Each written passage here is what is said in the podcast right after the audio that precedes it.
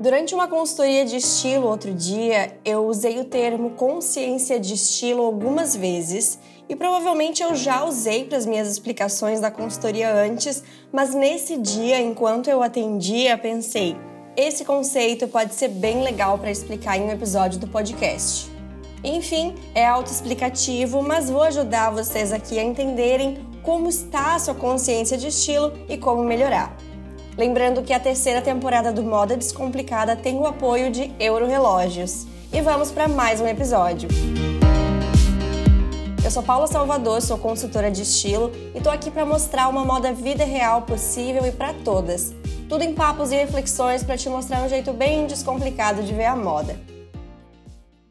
Primeiro de tudo, eu sempre preciso dar aquele contexto sobre estilo que eu já citei em outros episódios, mas que é importante para começar essa conversa, caso você esteja começando a ouvir esse tema por aqui. Quando eu falo sobre ter consciência do próprio estilo, eu não tenho a pretensão que você se encaixe em uma palavra, que você tenha um nome específico para representar tudo aquilo que você se sente bem usando. E de fato, em muitos episódios com convidadas aqui no podcast, quando eu pergunto sobre estilo, todo mundo acha mesmo difícil de definir, mesmo que seja uma pessoa que conhece bem o seu estilo. Isso porque é mais importante do que saber externalizar isso em palavras, é você mesma saber. Isso sou eu, isso não é, isso eu gosto de vestir, isso não me representa tanto. Se você tem essa dúvida de não saber definir, acha que não consegue se encaixar em estilo nenhum, eu sugiro o episódio sobre transição de estilo, porque eu respondi isso lá de uma forma mais completa. Eu vou deixar aqui na descrição. Feita essa introdução, vamos lá. A consciência de estilo, naturalmente, só aparece quando paramos para pensar sobre isso. E se você está aqui ouvindo esse podcast, muito provavelmente está nesse movimento de olhar para isso é uma área da vida que você talvez tenha dado mais atenção. Pode ser que tenha sido sempre assim, pode ser que não, mas enfim, isso é algo construído, é autoconhecimento, é uma habilidade como qualquer outra que nós podemos adquirir, só se conhecendo para saber o que você gosta. E sabe uma coisa bastante curiosa que acontece em várias consultorias e talvez vocês nem imaginam? Muitas vezes essa cliente que está dando os primeiros passos escolhe imagens de referência, e eu percebo na conversa, durante as etapas, que ela pode ir muito além do que ela escolheu. Em geral, não é que a escolha dela não faz parte ou que a escolha dela está errada, não existe isso, mas é como se aquilo fosse só um primeiro passo. E com o feeling da profissão, eu percebo que dá para ser diferente e mostro isso para cliente. E tem uma mensagem de um caso assim, de uma cliente, que conta um pouquinho disso. Oi, aqui é a Gabriela Caria, tudo bem? Eu lembro quando eu falei para você durante o exercício do que não gostava na consultoria que eu não usaria mix de estampas de jeito nenhum. E na época também meu armário era muito escuro. Só que com os exercícios que a gente fez, isso foi mostrando que eu queria mais leveza. No final, eu acabei mudando bastante e agora eu amo look coloridinho, mesmo que traga estranheza. Então a consultoria com certeza abriu um mundo novo e muito mais eu do que antes. Recebendo essa mensagem, eu lembrei de outras experiências que outras pessoas já relataram de consultorias em que a profissional ali acabou impondo o seu gosto, a sua visão do que era certo, e essa pessoa acaba não se vendo naquele resultado final, naquela imagem final. E esse não é o sentido real do que a consultoria precisa oferecer. A gente não pode impor algo, é só traduzir o que a pessoa já tem dentro de si para o seu visual. E é por isso que eu acho que esse termo de consciência faz sentido, porque não é sobre criar um estilo, e sim saber reconhecer. E fora de uma consultoria, é preciso que a gente vá testando para descobrir. A Aline, seguidora lá do Instagram, deu uma ideia do que funcionou para ela e pode te inspirar também. Oi, Paula. Aqui é a Aline. Você perguntou numa caixinha sobre consciência de estilo.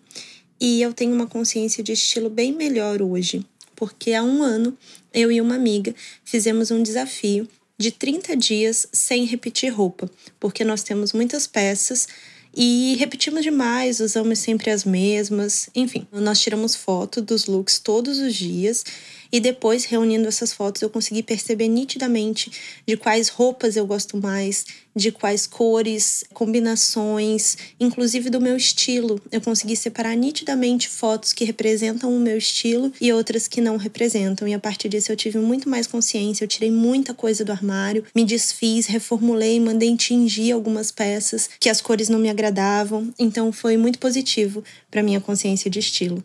E quais são outras boas perguntas para você pensar sobre isso? Que tipo de look você acha incrível em alguma ocasião do seu dia a dia e se vê usando? Se tiver alguém que represente esse tipo de look, melhor ainda. O que você gostaria que falassem sobre o seu look? Quais palavras você gostaria que fossem usadas por outras pessoas para descrever o que você usa? Que tipo de look faz você se sentir muito confiante?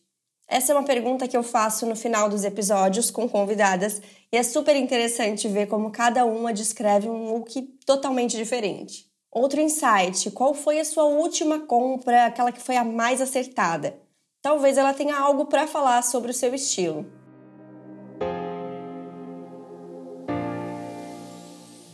Oi, Paula, tudo bem? Aqui é a Adriana de Curitiba. Mais recentemente, eu adquiri na promo da Zara um Scarpan que deu super certo com o meu estilo. Foi só isso mesmo que eu comprei na promo. É, as outras peças não me interessaram e esse Scarpan comunica exatamente com o que eu já tenho no meu guarda-roupa. Fazer mala de viagem é outra coisa que traz uma boa visão se você gosta mesmo das peças que tem, se você consegue versatilizar para fazer combinações repetindo peça. É um ótimo sinal e a Tamires conseguiu perceber isso também.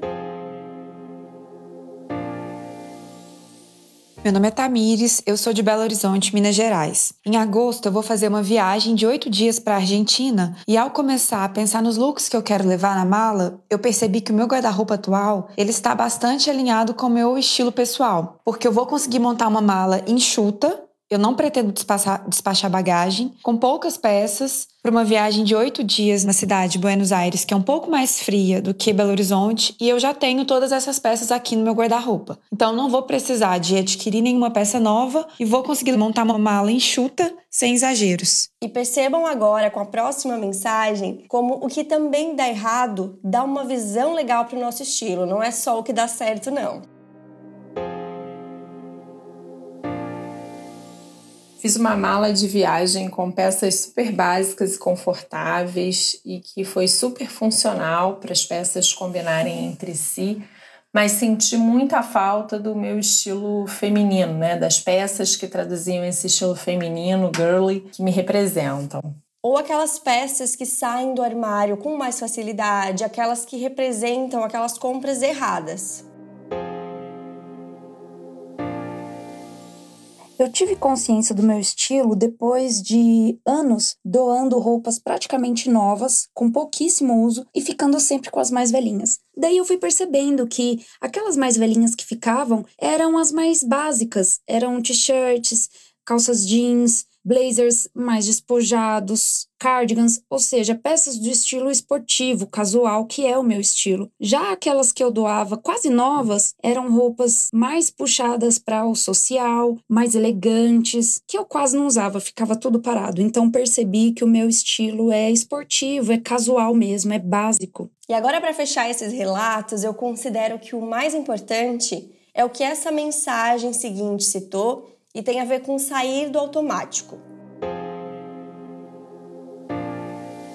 O que me deu consciência de estilo foi diferenciar o look que eu me sinto bem usando versus o look que eu usava só pela praticidade, só por já estar pronto na minha cabeça.